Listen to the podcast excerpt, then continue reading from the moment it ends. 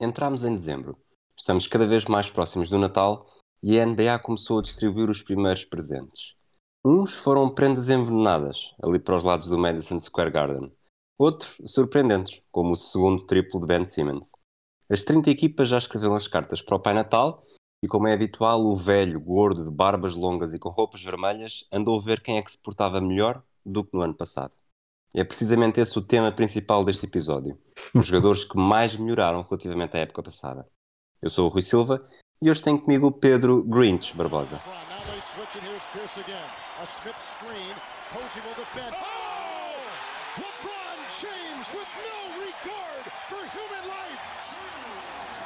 Boston only has a one-point lead. Greer's putting the ball on a play.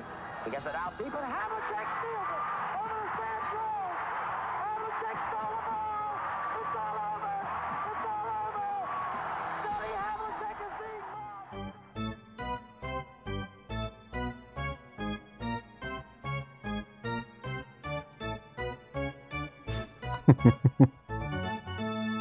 Olá Barbosa, como é que estás? Olá, uh, estou grinch, ao que parece. Olha, estou triste, estou triste porque os Knicks tiveram uma semana ainda pior do que normal, mas lá iremos, já lá se calhar. Já lá vamos. É, já lá vamos. Olha, Uhum. volta lá, diz-me lá qual é que é o trunfo que tens aí Sim. ainda guardado.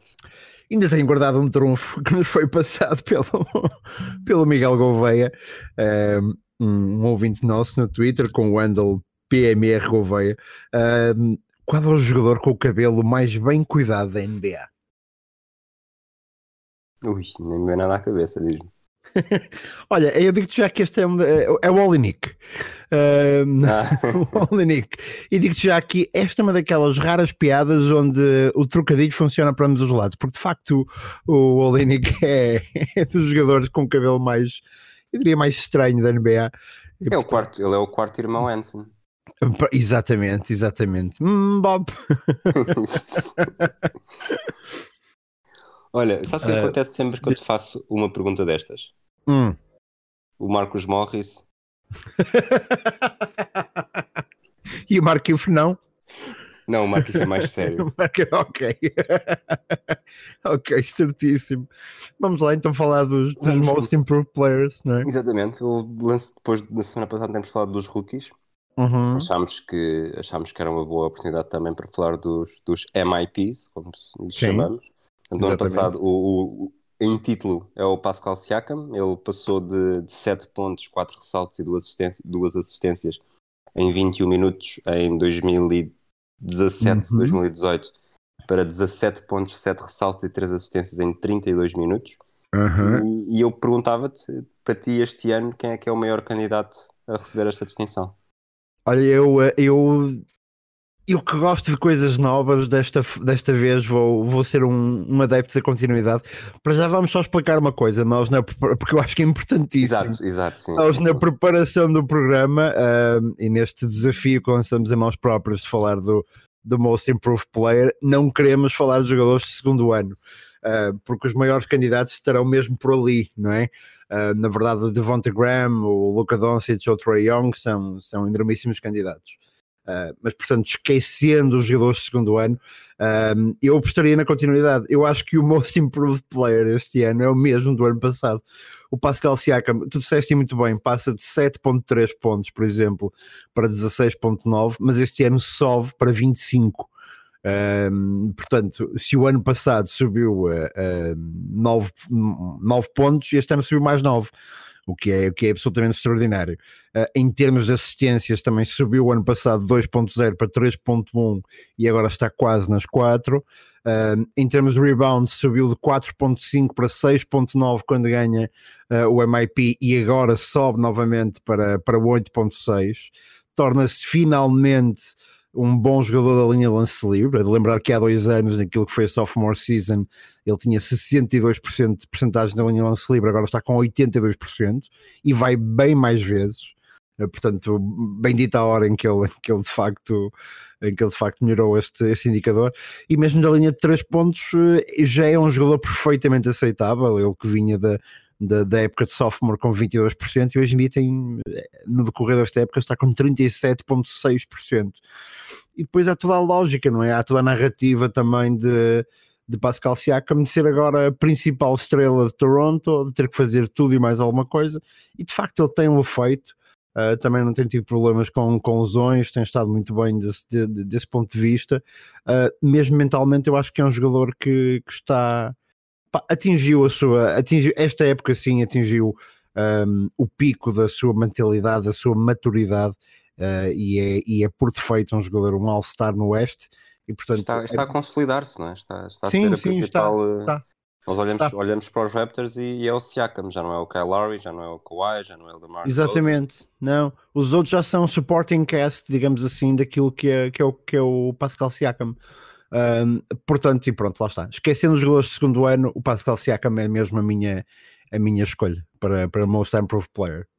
O, voltando atrás nessa, nessa do segundo ano, já não lembro qual é que é o, qual é, que é o podcast que, que há alguém que fala sobre isso, mas sei que já ouvi isso tantas vezes Uhum. que, que, acabei por, que acabo por defender isso também, que é os jogadores que estão no segundo ano é suposto que melhorem. E, e também Certo. por isso também por isso propus que excluíssemos esses. Estávamos Sim, a falar das, sim. das estatísticas do, do Pascal Siakam. Uhum. Como disseste, ele também, lá está, ele agora já é, o, já é o principal destaque, já está a jogar mais tempo, ele está a jogar mais 5 minutos em média por jogo do que na época passada, portanto, naturalmente, se está a jogar mais e se agora é a principal figura, seria normal que os números aumentassem sempre. Mas depois há outra estatística importante, que é a estatística por 36 minutos, e, Uhum. e mesmo aí ele está a subir bastante. Nos pontos está a subir 19.1 para 24.5, e aqui é realmente o, o maior salto. Eh, Depois as outras estão mais ou menos todas semelhantes, tirando os ressaltos em que sobe, sobe 0,6. Portanto, não é só apenas estar a jogar mais, não é só apenas ter mudado de, de papel na equipa, ele está realmente com mais.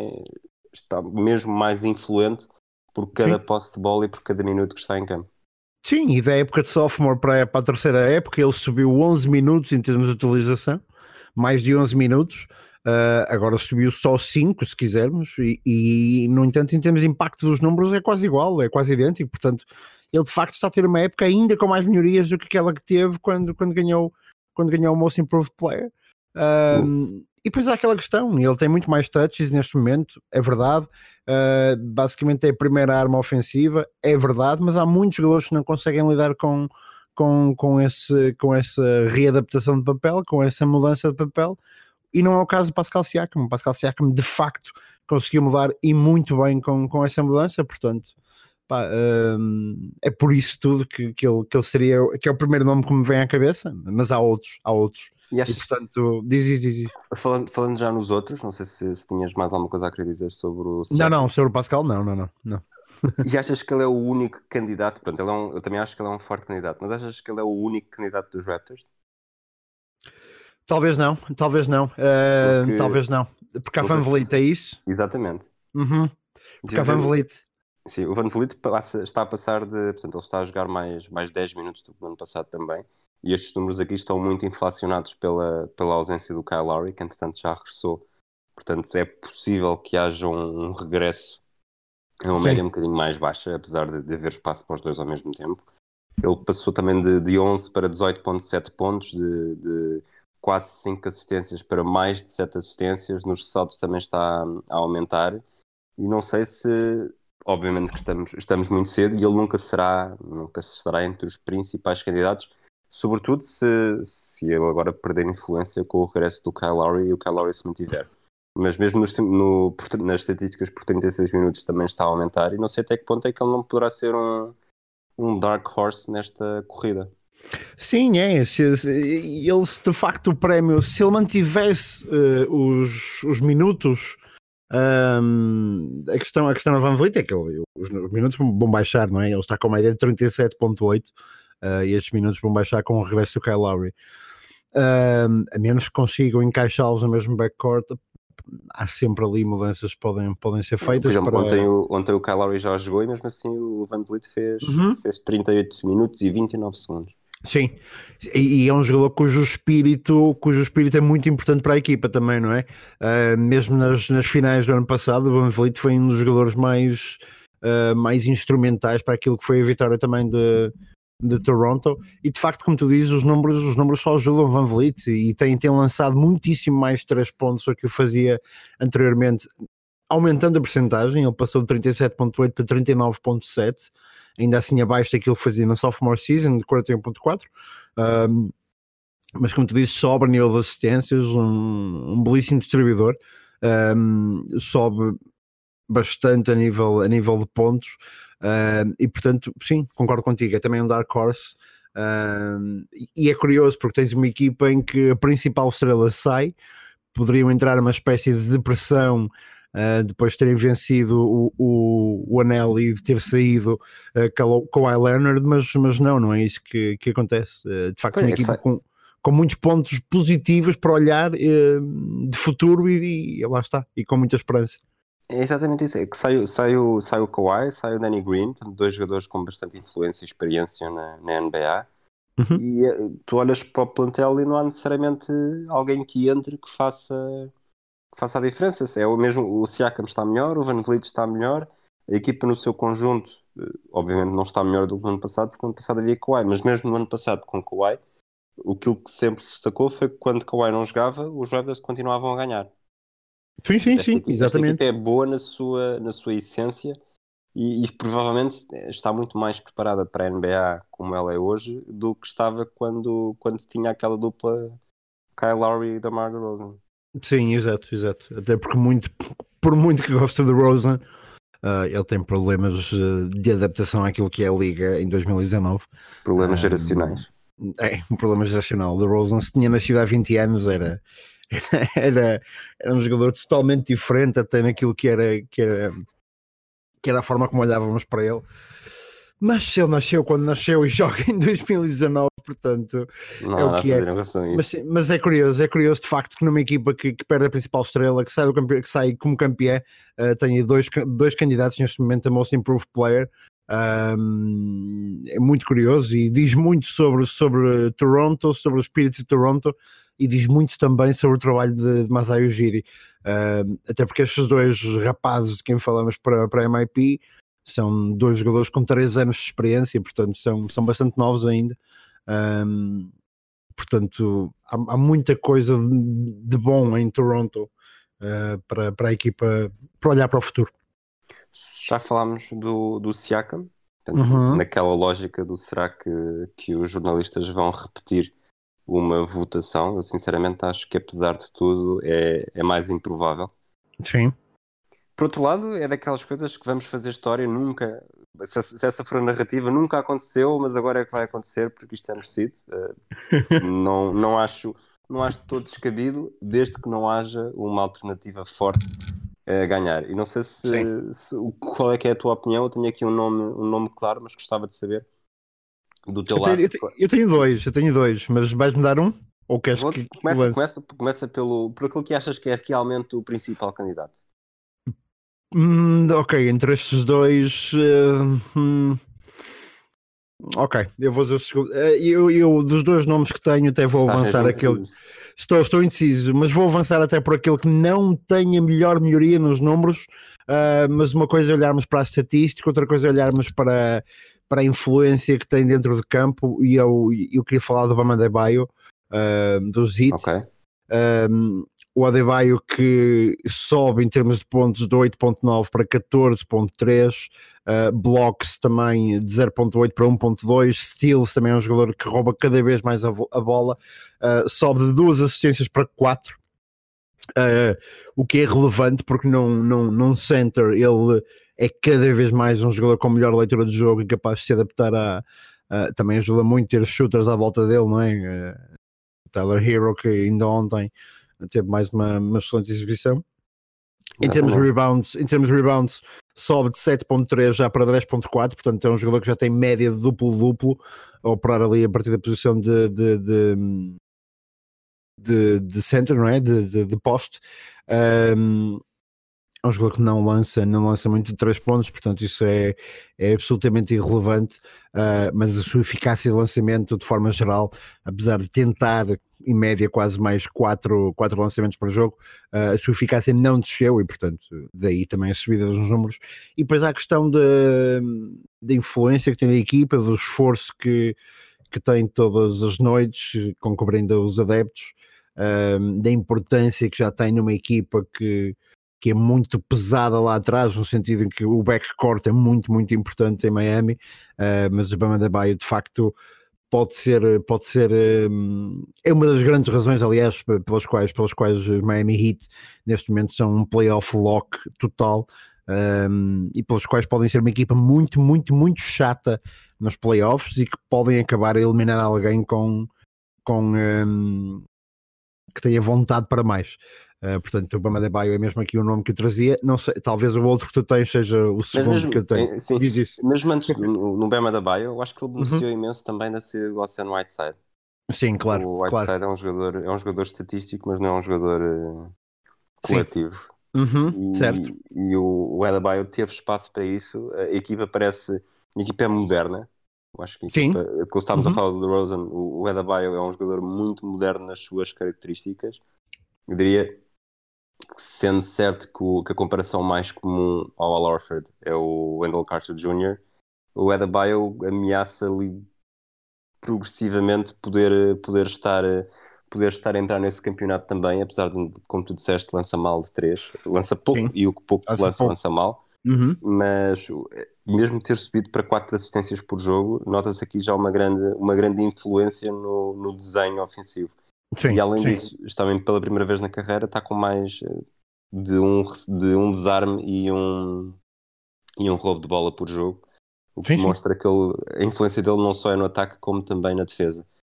E, é- e- e- lá está, e é esta melhoria na leitura do jogo, porque tu reparas nos indicadores que subiram, assistências, eh, steals, block, todos eles são indicadores de, de que é um jogador que, que está a aumentar o seu IQ basquetebolístico, se quiseres, ou saber adaptá-lo melhor, mas que está a saber ler muito melhor o jogo. Um, e é curioso. Exatamente. Vamos então ao teu segundo nome, que eu acho que apesar de tudo é capaz de ser aquele, aquele maior candidato a vencer. Um, agora estás a pôr pressão em cima de mim porque pode não Sim, ser agora, agora, vais, agora vais dizer um nome completamente diferente. Julius Eh, Randle. Quem me dera, mas não. Ah, não sei se o nome que tu tens veio, veio da, da Carolina do Norte. Ah, o que eu tenho veio e veio da Duke, ah, mas Brandon Ingram. Ah, Portanto, Bama eu da acho- Baio vem de Duke, Brandon Ingram vem de Duke, há aqui um Uhum, padrão. Há aqui um padrão, exatamente. Não, mas o Brandon Ingram de facto é ah, talvez seja o maior candidato a, a MIP. Ah, apesar de estar na equipa que está, mas o MIP também não precisa quase nunca, tal como o Rookie do ano, não precisam quase nunca de equipas com recorde positivo ou com presença em playoff, portanto eu acho que não será por aí, mas a Brandon Ingram que de facto foi assumir outro papel para outra equipa, ahm, tem-se mantido saudável, ele que vinha e ele faz 79 jogos na primeira época, 59 na segunda, 52 na terceira, portanto ele vinha a descer eh, os seus ehm, a quantidade de jogos que fazia, mas re- recentrando a minha análise, o Brandon Ingram que não tem mais minutos do que aqueles tinha em, em, em Los Angeles, ele lá já jogava, aliás ele até baixa, baixa muito pouco, mas baixa até o tempo de jogo, ainda assim sobe de 18.3 pontos para 24.6 um, faz mais blocos, ele está quase com um bloco por jogo 0.9 por exemplo, faz bem mais assistências, subiu de 3 bem mais, bah, subiu de 3 assistências para, para 4 uh, subiu de 5 rebounds para 7 os números são redondos, atenção, eu não me estou a esquecer dos casos decimais. Um, sobe de 5 de 5.1 rebounds para, para 7 um, as suas percentagens da linha de lance livre, que era um jogador ainda com algumas deficiências, 67.5, agora está com 83.2, é mais do que fiável, uh, especialmente para um jogador que está a ir lá cada vez mais. Um, a sua, a sua percentagem também uh, de lançamentos de campo uh, subiu de 51.8 para 55.4 três pontos, o, o Brandon Ingram nunca foi um jogador uh, ele que tantas vezes foi, foi comparado ao Kevin Durant, até pelos braços longos e tudo mais, mas nunca foi um jogador que lançasse de 3. Ele tinha média 1.8 lançamentos por jogo de 3, um, com uma porcentagem de 30 33% o ano passado.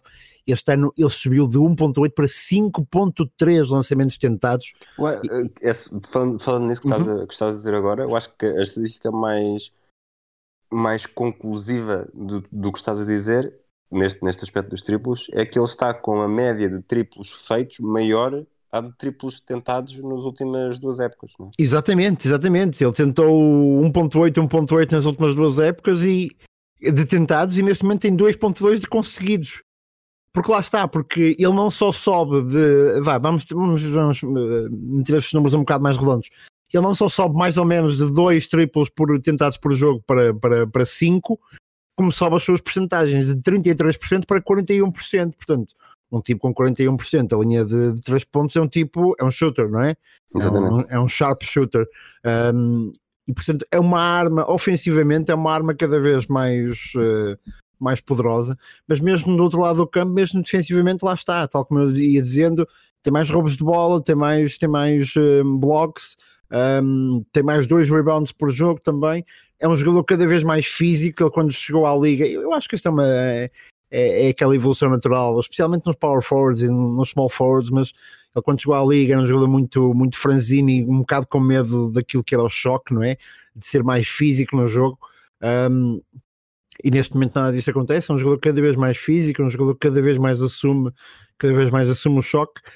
Um, e de facto é um jogador que lá está, que finalmente um, finalmente justifica-se a sua posição no draft, ele que foi segundo, segundo a pick, não é?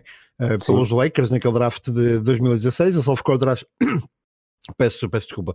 Ele só fica atrás do, do Ben Simmons uh, e ao contrário do Ben Simmons, alguém, alguém daquele draft melhorou bastante os três pontos. Não digas isso, que o Ben Simmons não está com uma média nada mal. Já fez um, não é? Já fez dois, fez dois. Já fez, ok, exato, ok. Não foi notícia como o primeiro, mas. mas... Exatamente, agora já é banal. Agora já, não já é banal, exato. Mas diz-me diz uma coisa: agora, enquanto, enquanto estavas a falar do, do Brandon Ingram, eu uhum. desconvenci-me que ele era o principal candidato porque. não, não, desculpa, não foi por ti. Estavas, okay. a esgrimir argumentos bastante bem. Mas lembrei-me que. Lembrei-me, quer dizer, comecei a pensar nisso. O, o regresso do Zion Williamson vai tirar-lhe influência, não? Sim, acho que sim. Acho. Acho que se...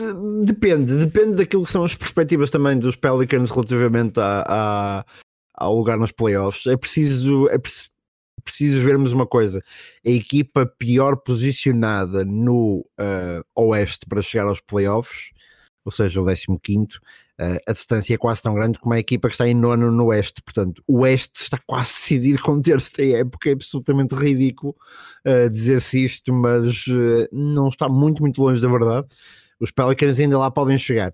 Isto para dizer o quê? Eu acho que se os Pelicans uh, tiverem esse, esse desejo muito forte, então o Zion entrará com calma naquilo que são, naquilo que são os seus touches, naquilo que será a sua influência ofensiva e o, e o Brandon Ingram continuará a ser, a ser uh, instrumental na, na na offense, na, na, no ataque da equipa. Caso contrário, caso a equipa baixe a toalha e queira simplesmente dar mais tempo de jogo a toda esta gente, então aí, então aí sim, claro, claro que, que o regresso de Zion Williamson baixará os níveis de produção de Brandon Ingram. De qualquer das formas, até agora, e lá está, temos que lidar com aquilo que temos até agora, não é? E há um último dado interessante, o Brandon Ingram que jogava mais a 13 e agora joga mais a 4 também, não é? Isso também ajudou a, é que estes números, eu, eu, eu acho de facto que ele é um 4 um, e acho, acho que ainda assim, uh, apesar de ter que, que, partilhar muitos dos seus touches com, com o seu colega que regressará, que regressará não, que se estreará aliás, um, eu acho que pode ser uma dupla muito interessante de, de se ver. Um, mas, mas lá está, não sei, não sei qual é a previsão do Zion para, para o regresso, faz ideia não? Acho que se tudo correr bem ainda em dezembro. Ok, ok, ok. Eu deixei de acompanhar a situação. Eu diria, eu diria, que seria, acho que é também, curiosamente, acho que também é dia 23, que era o dia que se estava, que se estava falado para o, o Gordon okay. Hayward, que entretanto pode jogar já esta semana, por aquilo que. pelas últimas notícias. Ok, Tens, agora só assim uma, uma edição relâmpago, eh, menções honrosas. a maioria das menções honrosas são, são para jogadores de segundo ano, as que eu tenho. Um, menções são aquelas... honrosas de jogadores que não são de segundo ano, tens alguma? Menções honrosas de jogadores que não são de segundo ano, agora, rapidamente. Uh... Nem de segundo nem de primeiro, já agora. Sim, como não. claro, é, é, relativamente fácil subir, subir os níveis de, de produção da faculdade. Um, Apanhaste-me desprevenido. Não, desculpa, vou, vou dar-te aqui, vou dar aqui alguns nomes. Dá-me alguns nomes e pode ser que eu, entretanto, me. me... O, o Sabonis. Sabonis, Sabonis 14, okay. visto aqui números arredondados, 14 para 18 pontos, de 9 para 13 ressaltos, também está a dar um grande salto de minutos. Uhum. O- por aquela zona também do, do país, o Luke Kennard eh, nos Pistons também aumentou bastante a influência, de 9,7 para 16,4 pontos, tem quase mais de tem quase mais duas assistências e meia por jogo, está com 4,3, também está a jogar mais minutos. Eh, eu acho que o- aqui também só por piada, o Aaron Baines, só o que ele está a lançar de 3, só isso já, já serviria para, para um Most Improved Player Uhum. mas queria também, gente de provocação, como é que tu reagirias se eu te dissesse que um jogador por 36 minutos eh, passou de 30 para 35 pontos e de 13,7 para 15 ressaltos? Achas que podia ser um candidato forte? Eh, podia, apesar de ser um All-Star eh, já há uns anos. aí. Apesar de ser o MVP, o MVP em título. Uhum, pois, exato. O Giannis, o Giannis por, Uhum. 30 por 36 minutos está a marcar mais 5 pontos do que marcava na época passada Uhum, e exatamente. aumentou em ressaltos também. Pois, exatamente, exatamente. E acho, eh, agora enquanto falavas, lembrava-me eh, dos jogos que vi e lembrei-me do, do, do jogo com que, com que fechei a noite de ontem. Ahm, o Andrew Wiggins eh, é também um. Eu, eu, eu eu, estou a fazer isto em direto, portanto, a checar agora em direto aquilo que são os, eh, os O- o indicadores pre- estatísticos dele, mas o Andrew Wiggins que sobe de muito rapidamente, sobe de 18 pontos, 18.1 para 24.9, ahm, que é o máximo de carreira nele.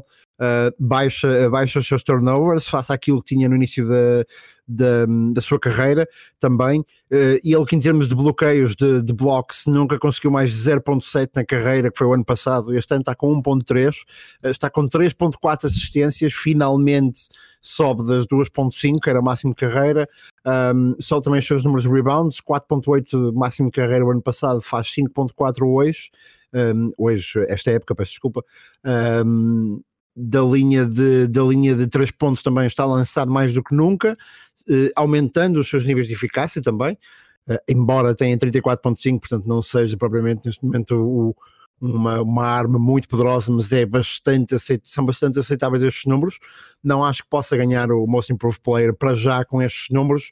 ehm, mas já que falamos menções honrosas e não sei, não tenho neste momento os dados por, eh, por 36 minutos, porque estou a ver rapidamente agora os dados do, do Andrew Wiggins, um, mas é um jogador que a, a narrativa sempre pesou muito em cima dele, não é? Porque ele vinha como, como o próximo LeBron James, quase.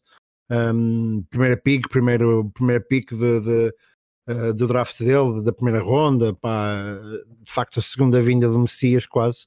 Um, e ele que começou a baixar bastante, a segunda época dele é bastante aceitável, depois começa a baixar os seus números uh, e agora está finalmente com, com, com o filho, com o filho do, do, do que é o de Sounders, um, está, pá, está, está um jogador mais do que aceitável a acompanhar um jogador que, que de facto tem melhorado também bastante, o Cat. Um, o Carl Anthony Towns, e aproveito para me despedir nesta conversa do Most Improved Player. Carl Anthony Towns ontem passou para segundo jogador com mais triplos na história dos Timberwolves. Isto diz muito sobre o jogador, mas sobre, sobre, sobre, sobre a equipa também. Uh, mas, é, mas, é, curioso que um, que um center, um poste, não com tantos anos de liga assim, nem pouco mais ou menos, suba para segundo de segundo jogador com mais triplos dentro de uma, de uma franchise da NBA, que ainda assim é uma franchise histórica. Sabes, para terminar também, eu quando fui ver os números do. Quando comecei a ver isto ontem, e vi mesmo uhum. por equipa e vi todos os jogadores que estavam com dados estatísticos que podiam ameaçar, uh, pensei no, antes disso pensei no Wiggins. Uhum. Só que depois, primeiro ele já tem, está na sexta temporada. Sim. E depois ele já regrediu tanto em relação a épocas anteriores. Sim. Uhum. Que eu acho que ele estar a melhorar agora não é necessariamente uma coisa positiva. Pois, sim, Portanto, sim. E por isso deixei-o deixei completamente fora, nem sequer mereceu a, a menção sim, honrosa. Sim, sim, sim, sim.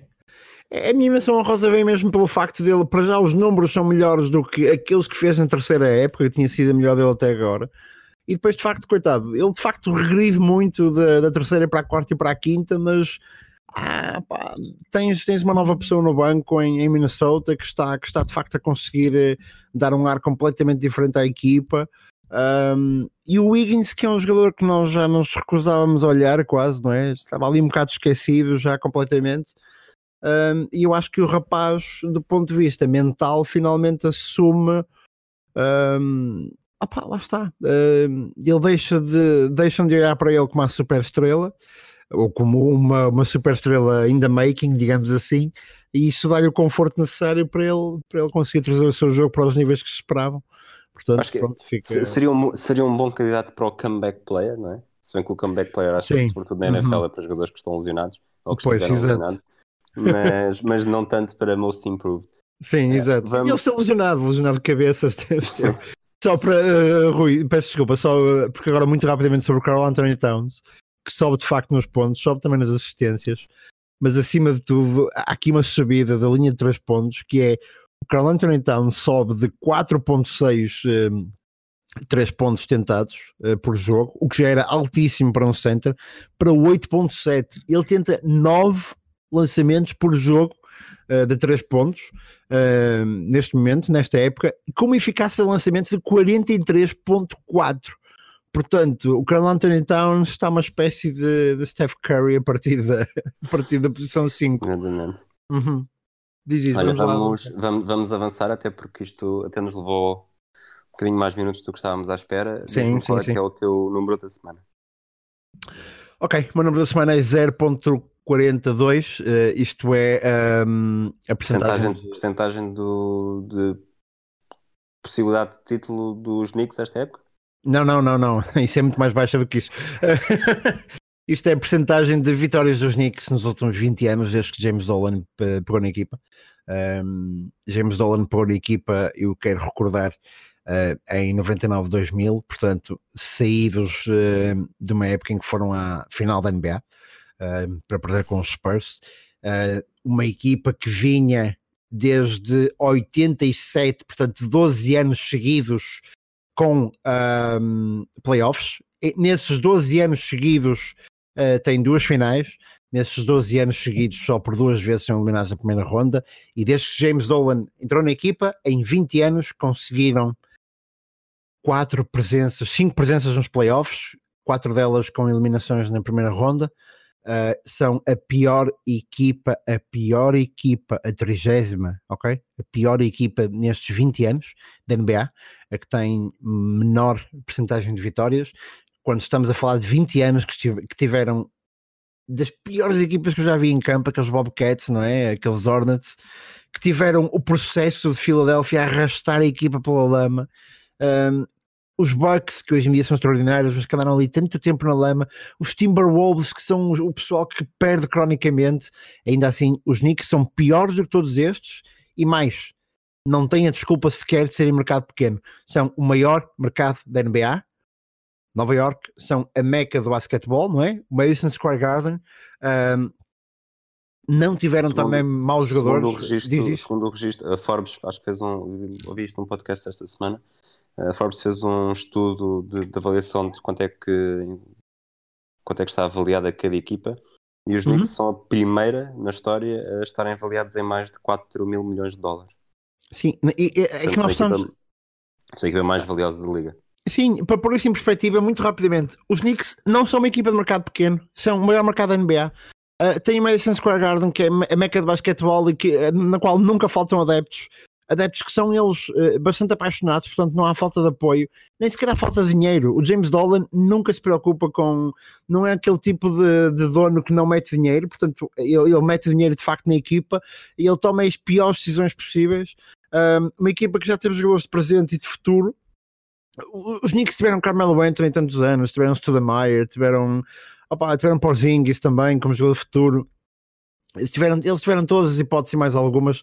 Ahm, tiveram Mike D'Antoni como treinador, ahm, ou, ou, ou Derek Fisher, Orange, Jack Van Gundy. Ninguém resultou, ninguém resulta neste ambiente.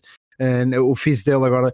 A, a última, de facto, fala-se O, nos o Estados Van Unidos. Gandhi resultou, não é? O Van Gandhi foi o último a resultar. Ah, sim, Quer dizer, eu diria o penúltimo a resultar, mas eh, Sim, sim, sim, sim, sim, sim, sim, sim. O Van Gundy resultou. Eh, Quando eu digo não resultou, é não resultou com James Dolan. Acaba por sair pela porta pequena também com, com o James ok, Dolan, ok. apesar de ter saído com um recorde positivo naquela época, ok? O Van Gundy não abandona com recorde positivo eh, no total. O Van Gundy sai dos Knicks com recorde positivo na- durante a época. Ahm, isto só para explicar, por, eh, o James Dolan não tem mais crédito, não tem mais crédito na liga, não tem mais crédito nos Knicks. Tantos anos vimos o Wenger out para, para o Arsenal, o Dolan out é, é bem pior uh, e bem mais justificável. Uh, Fala-se nos Estados Unidos que diz que, que o James Dolan jogará agora a sua última cartada uh, e que está muito, está obcecado com a contratação do, do Masai Ujiri, o GM de Toronto. Acho que pode ser a primeira coisa que ele faz eh, bem em 20 anos, contratar mais a Ujiri, uh, e é a última hipótese, acho eu, que ele terá antes de, antes de lhe tirarem aqui para a força, porque isto, isto, chega, chega, chega. Isto faz mal à liga até ter os Knicks assim. É curioso teres, teres falado desse número da semana, porque o meu momento da semana também está relacionado com os Knicks, é o despedimento do David Fizdale, uhum. uma coisa que na verdade já estava a ser, já estava a ser anunciada há alguns dias. Ele sai com, com 4 vitórias e 18 derrotas esta época, estava com 8 desaires consecutivos. Eh, no total, em Nova York, ganhou apenas 21 de 104 jogos. E desde que também estavas a falar muito de 99, desde que atingiram a final em 99 e desde que James Dolan assumiu o comando da equipa, há apenas um treinador com mais de, com mais de um jogo, porque houve, houve um que fez apenas um jogo, passagem interina com um uhum. registro positivo de vitórias, que foi o Mike Woodson, que treinou a equipa entre 2012 e 2014, que na verdade é aquele o último momento áureo dos Sim. Knicks. Uh, nenhuma uhum. equipa teve mais treinadores desde 99. O, agora o Mike Miller foi anunciado como treinador interino e é curioso, no primeiro jogo após o despedimento, eles perderam 104-103 com os Pacers e conseguiram estar os últimos 5 minutos do jogo sem sofrer pontos. Uhum. Estavam, a perder estavam a perder 104-100 Uhum. Estiveram 5 minutos sem sofrer pontos e não conseguiram, não conseguiram ganhar. Pois, porque mal foi que estiveram quase 5 minutos sem marcar também. Uh, o que é que tu achas da quantidade de gente, uh, Rick Carlisle à cabeça, uh, mas há outros, a quantidade de gente que, que disse que estava contente pelo, pelo Fisdale, porque foram muitos. Um, e isso diz muito sobre, sobre o estado das coisas em Nova York também. O Rick Carlisle, por exemplo, treinador de, de, de Dallas. dos Dallas Mavericks, uh, disse que estava bastante contente por Fizdale, por, por ele ter finalmente ter celebrado de uma, uh, eu vou traduzir rapidamente, de uma atrapalhada com a qual ele não tinha, não tinha nada a ver, não é? Um, a quantidade de gente que disse que estava contente pelo Fizdale diz muito sobre, não sobre a capacidade do Fizdale em treinar uma equipa, um, porque ele foi instrumental naqueles, para quem se esquece, no Grit and Grind de, de, de Memphis. Ele, é? ele, ele chegou a Nova York como um dos treinadores mais desejados da liga. Sim, sim, exatamente. Tinha mais do que uma, do que uma proposta. Aliás, tinha mais do que três. Sim, sim. Agora segue-se, ao que parece, se não, se não mudar o GM, seguir-se-á um, seguir o homem que, que, fez com que os Golden State começassem este caminho que, em questão, não é? Mark Jackson. Um, e que foi também foi também uma figura em Nova York. A ver, vamos. Uh, eu acho que não é a melhor escolha, mas lá iremos depois. Olha, vamos então avançar para o desafio que eu tinha para ti. Hum, vamos vamos chamar-lhe. desafio. Hum. Vamos, já que falámos do número da semana e do momento da semana, isto vai passar a ser batizado por o desafio para a semana. Ok. Então, como nós, como nós acabamos sempre por ter aqui destaques individuais e coletivos em cada episódio, eu vou lançar-te já com uma semana de, de antecipação a equipa que eu quero que tu acompanhes esta semana para na próximo, no próximo episódio nos contares tudo. ok, ótimo, ótimo, ótimo. Uh, já tens uma equipa então, é isso? Eu já escolhi uma equipa para ti e vou dar-te tempo também para escolheres uma equipa para mim. Já esta semana também. Ok, Portanto, ok. Eu, okay. Quero, eu quero que tu uhum. na próxima semana nos contes tudo sobre como está a ser a temporada e sobretudo também a última semana, ou destaques individuais, coletivos, como quiseres, dos Oklahoma City Thunder. Ah, ok. Eu, eu pensei que ele dá com Charlotte. Um, ok, tudo bem, tudo bem, tudo bem. Olha, ainda ontem vi o jogo. Estamos a gravar na, na segunda-feira de manhã. Ainda ontem vi o jogo que, que o KC venceu em Portland. Um, ok, não é, não é mau, não é mau, não é mau. Tem o Nerlin Noel, pá. O Noel está tá de facto. Está não, guarda-te, guarda-te. Guarda ok, ok, ok. Ok, uh, ok. Tens já alguma ou queres, queres esperar pelo final do episódio para dizeres a minha para teres tempo para pensar? Não, não, não, não. Eu já te digo, eu estou a pensar se, se dou uma equipa agradável de ver ou se. Opa, eh, eh, obviamente, eu acho que esta é uma boa oportunidade também de acabarmos a falar de equipas que não temos falado muito até agora. Um, e apesar de se eu te desse Washington, tu ias ver jogos com muito pontos, com muitos pontos, uh, porque eles sofrem sempre imenso. Um, mas uh, eu lançava-te esse desafio com Chicago. Ok. Uh, é uma equipa da qual não vi um único jogo ainda até agora. Peço desculpa aos fãs de Chicago, não é por mal, é mesmo porque, sei lá, todas as noites tem havido alguma coisa que me tem de facto chegado mais ao coração. Mas estou curioso para. Tenho lido, obviamente, sobre Chicago, como, como todos, sobre todas as outras 29 equipas, mas estou curioso por saber uh, como é que a coisa vai do ponto de vista de alguém que, que tem os olhos na equipa. Portanto, Chicago para ti, ok, sim para mim. Ok. Ok. Vamos então para a nossa, para a nossa parte de palpites e drafts e tudo Uhum. mais. Vamos Eh, lá. no vamos lá. draft eu subi, subi bastante a minha vantagem para ti, já tenho mais de 20 vitórias de, de avanço. Nas apostas o, o Siakam não fez 30 pontos, portanto continuas, com, continuas enguiçado.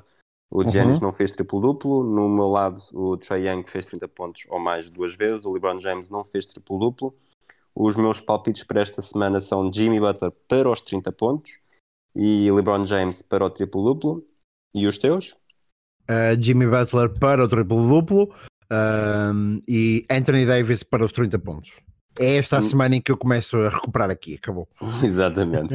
No, no Total Basket eh, tínhamos quatro jogos, quatro jogos da última semana, tínhamos três palpites diferentes, portanto o único que tínhamos igual era os Nuggets a vencer os Knicks, os Nuggets Uhum. venceram os Knicks. Depois Claro, tu, claro. tu levaste a melhor nos Wizards Sixers, tinhas dito que os Wizards ganhavam, os Wizards ganharam. Os Rockets ganharam em Toronto, tal como eu tinha dito. Os Suns ganharam em New Orleans, tal como eu tinha dito. Neste momento estou a vencer por três, mas temos quatro jogos esta semana e lance-te já eh, Celtics Sixers. Portanto, a primeira Eh, equipa que eu digo é a equipa que joga em casa. Ah, ok. A, a europeia, não é? Celtics Sixers, uh, Celtics, Celtics. Eu tenho Sixers, portanto, este é o meu pessimismo crónico. Ok. a primeira derrota, não sei se se perde entretanto, mas a primeira derrota em casa. eh, Spurs Cavaliers, Ih, nossa, ah, que os Cavs eu apanhei esta semana e de facto eles não são tão maus como se tem falado, são piores. Ah, Spurs, Spurs, Spurs também, Pistons Mavericks, Mavericks. eu tenho Pistons, e. Nuggets Blazers.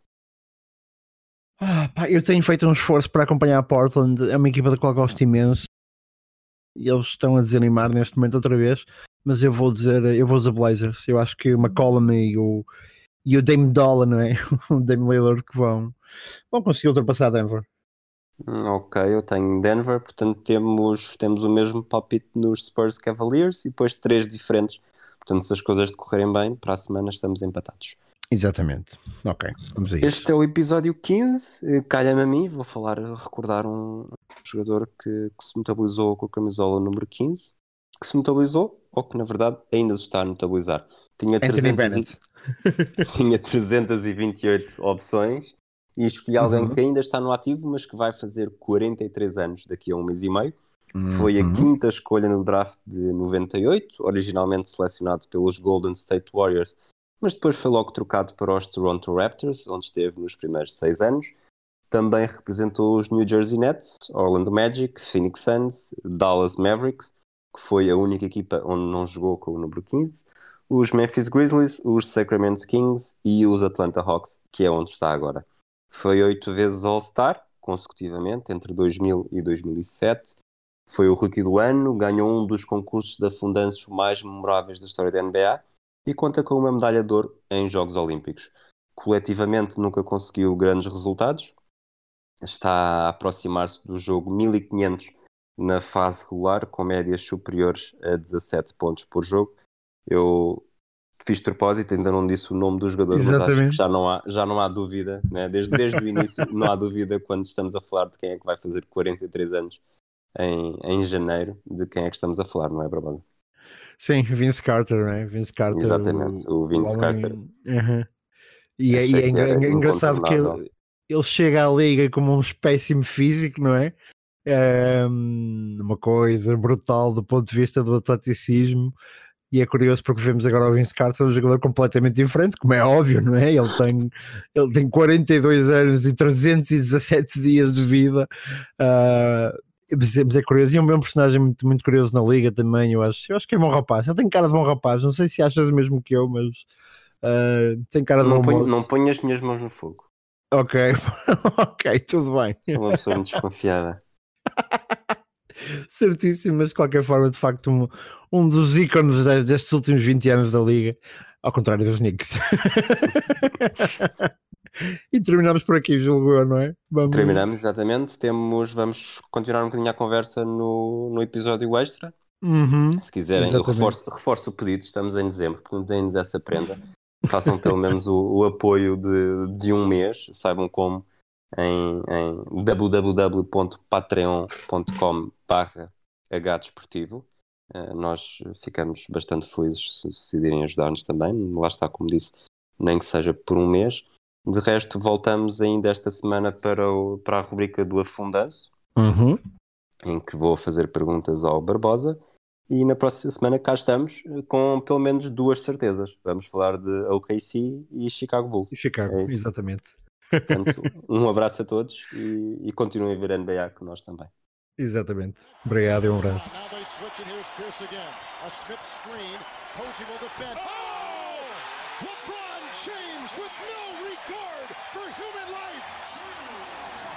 Boston only has a one-point lead. Greer's putting the ball on a play.